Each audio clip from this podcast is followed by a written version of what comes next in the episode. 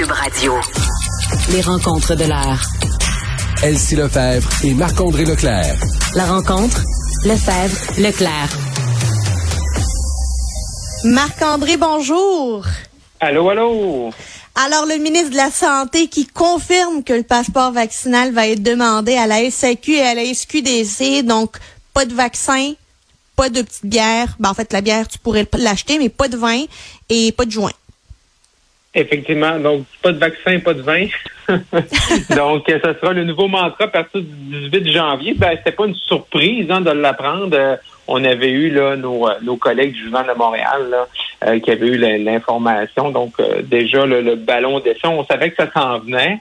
Euh, bon, c'est pas surprenant. Mais c'est quand même, ce qui est quand même surprenant, c'est que le 30 décembre, M. Legault, nous dit, bon, on ferme les restaurants, on ferme tout, on a fermé tout durant les fêtes à trois, quatre annonces. Et là, à partir du 18 janvier, le seul endroit où on va nous demander le passeport vaccinal, c'est la SAQ, la SQDC, parce que tous les autres endroits sont fermés. Fait que je trouve qu'on joue un peu. Euh, moi, j'ai toujours, depuis le début de la pandémie, j'ai toujours dit que la vaccination et après ça, ce qui en découle, le passeport vaccinal, c'est hyper important d'être toujours être cohérent.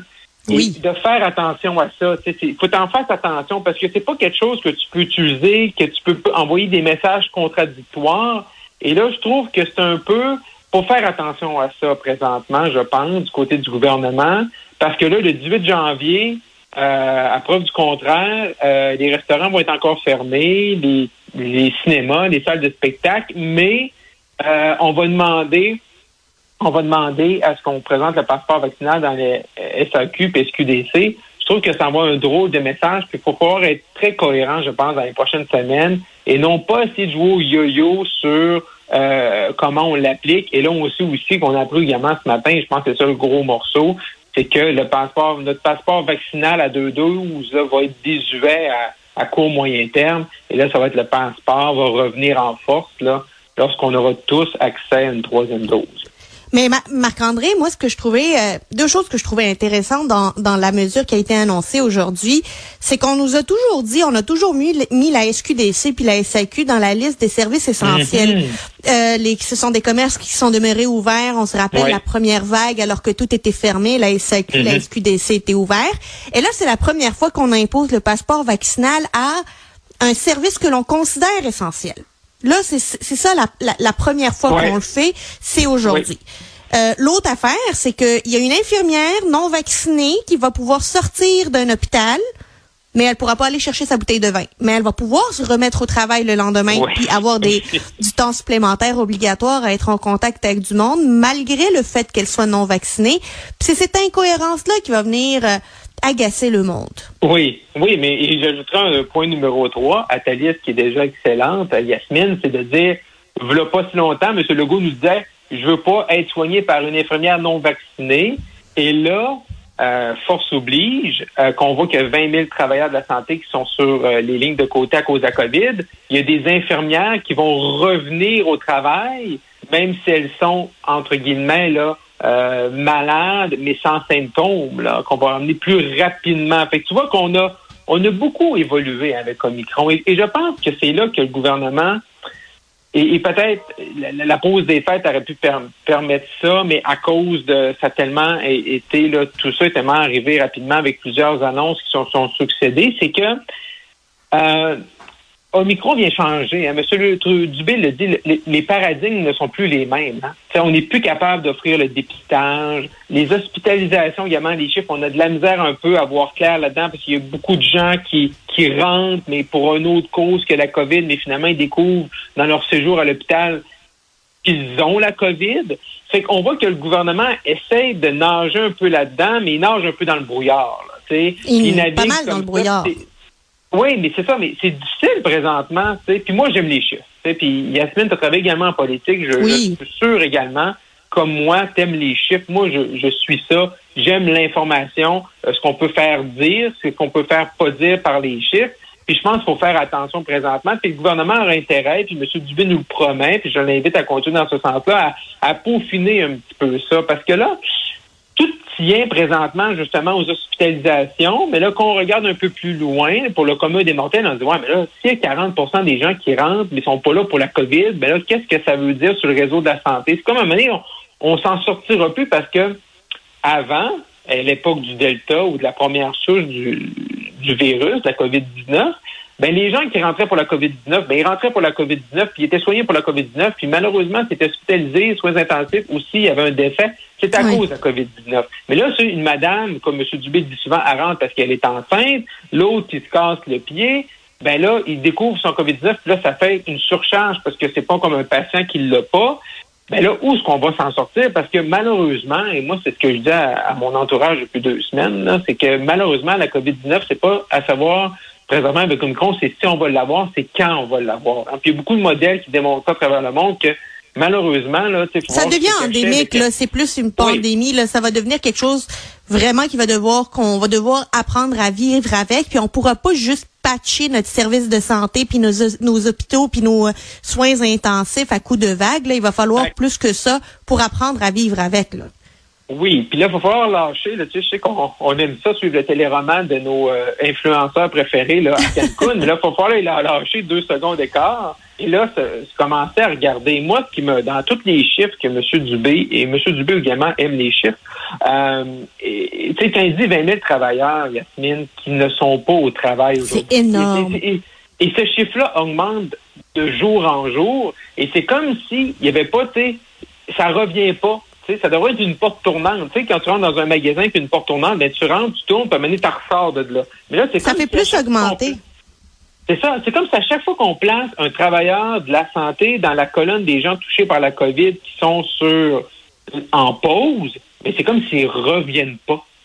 Hein? C'est comme ce chiffre-là, Mané, tu Mané, la COVID, là, on dit isolement, 10 jours, on a rétréci ça pour 5 jours pour le commun des mortels, 7 jours pour les gens de la santé. On a fait de, de tout comprendre ça. Mais là, à un 7 jours ou 10 jours ou peu importe, à un c'est comme c'est comme les joueurs du Canadien. Ils sont tous sur la liste COVID. On dirait qu'il n'y en a pas un qui revient en santé. Fait que ils sont, obligés encore d'extensionner leur pause. Là, euh, Continuer à perdre. C'est ça. Fait, fait un moment à ce moment-là, on, on, est comme on est comme pris un peu là-dedans. Également, moi, ce que j'ai vu euh, dans le point de presse, c'est que la grande question aujourd'hui, c'est bon, on est, on est 6 janvier, ça va mal dans les dans le réseau de la santé, sont débordés par les hospitalisations, peu importe que ces gens-là soient rentrés ou non pour la COVID, ça a des impacts. Et comment on va revenir à rouvrir les centres à rouvrir les restaurants, excuse-moi, à rouvrir euh, les cinémas, les salles de spectacle, ben, je pense qu'ils vont beaucoup miser sur la troisième dose. Fait quand tout un chacun va avoir troisième dose, ils l'ont dit, ça va être autour du passeport vaccinal. Fait malheureusement, et ça, c'est peut-être. La, bonne nouvelle, c'est que là, ils ont devancé les prises de rendez-vous. Comme moi, là, chez les 35, 39, on était le 14 oui, ça s'en vient. janvier. Là, on est rendu le 12. Fait tout le monde a pas mal là, euh, devancé deux journées pour ceux qui n'étaient pas encore fait, là, en, bas de, en bas de 50 ans surtout. Fait que moi, je me dis que pour les deux, trois prochains mois, quand j'écoute M. Dubé, euh, il l'a pas dit, mais ma, ma prévision, là, euh, comme un citoyen, c'est qu'il est en train de nous dire que pour le temps qu'on vaccine tout le monde, euh, trois doses, ben ils vont pas réouvrir là. Euh, on va devoir s'asseoir puis rester bien tranquille pour les prochaines semaines, le temps d'avoir une masse critique de personnes qui ont leur troisième dose. puis il y a une autre personne qui, qui profite du fait que il y a une éclipse médiatique entourant le, le, le Micron. C'est Erin O'Toole. Qu'est-ce qui devient Erin O'Toole? Bon, on le voit pas. c'est assez tranquille. Je sais qu'il a fait un point de presse aujourd'hui. je, vais me corriger euh, moi-même. Je vais me taper sur les doigts moi-même. Donc, il, est sorti. Ben, on l'a vu hein, comment en 2021 pour M. O'Toole a fini. Et quand on regarde un peu là, ce qui s'en vient pour lui en 2022, euh, la grogne est là hein, dans son euh, dans son dans son caucus. Et c'est probablement, et on en a parlé un peu ensemble là, sur d'autres tribunes en, en 2021, probablement ce qui va vraiment nuire à M. O'Toole, c'est la loi 21. Et c'est ça qui est quand même assez, assez spécial. C'est la grogne est vraiment installée par rapport à la position du Parti conservateur depuis 2019, depuis la présentation du projet de loi qui est maintenant rendu une loi, la loi 21, sur la laïcité. C'était de dire, bon, on n'est pas, on fera pas la même chose au fédéral, mais euh, on respecte là, les, champs de compétences. Fait que Québec, comme Assemblée nationale, peut euh, voter une loi, là, même si elle vient en contradiction, probablement, et ça, la Cour suprême va nous le dire dans les prochains mois, prochaines années, par rapport à la charte canadienne.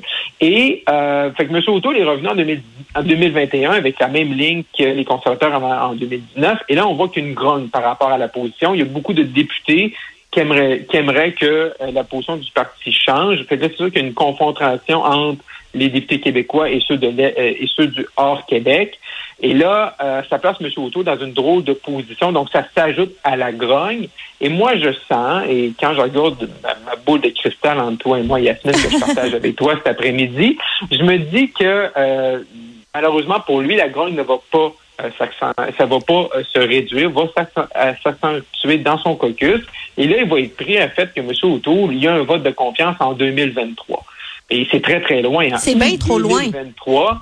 Et fait que c'est très loin. Là, ça, c'est dans la Constitution qu'un chef qui perd doit par la suite au prochain congrès. Mais il venait toujours de faire un congrès avant l'élection. Fait que là, ça le ramène très, très loin. Fait que là, M. O'Toole, est-ce qu'il peut rester jusqu'à l'été 2023 à pas savoir ce qui se passe avec son leadership? Fait que moi, je l'ai dit souvent publiquement, je lui conseille, puis je suis sûr qu'il y a des gens dans son entourage qui conseillent aussi de devancer le vote. Oui, mais s'il le devance, il risque de le perdre. À court terme, il perd. Euh, la seule, la seule chose qui l'aide à l'interne, c'est qu'il y a beaucoup de députés, également dans les militants, qui se disent, ouais, mais c'est qui l'alternative? Il n'y a comme pas de dauphin, il n'y a comme pas de gens pressentis qui sont vraiment comme dit, OK, je lève la main puis c'est moi. Fait que euh, ils veulent, ça, ça l'aide un peu. Mais une fois qu'il est arrivé dans un congrès, euh, et, malheureusement, un de nos collègues à la joute l'a vécu, Tom Walker, une fois que tu arrives là, puis des fois, ça prend juste quelqu'un qui lève la main alternative, un souffle, ben là, c'est difficile des fois de gérer une, une, salle et de gérer le plancher d'un congrès. Euh, donc, malheureusement, si je regarde ça, si on me pose la question, est-ce que M. O'Toole va être là à la même date l'an prochain? Je suis pas vraiment pas certain qu'il va être là. Je vois pas comment, quel outil, quelle opportunité va pouvoir faire pour vraiment s'assurer de bien, bien, bien maîtriser euh, son parti. Euh, je vois pas les opportunités qui sont devant lui. On va suivre ça de très près. Marc-André Leclerc, un plaisir. On se parle demain.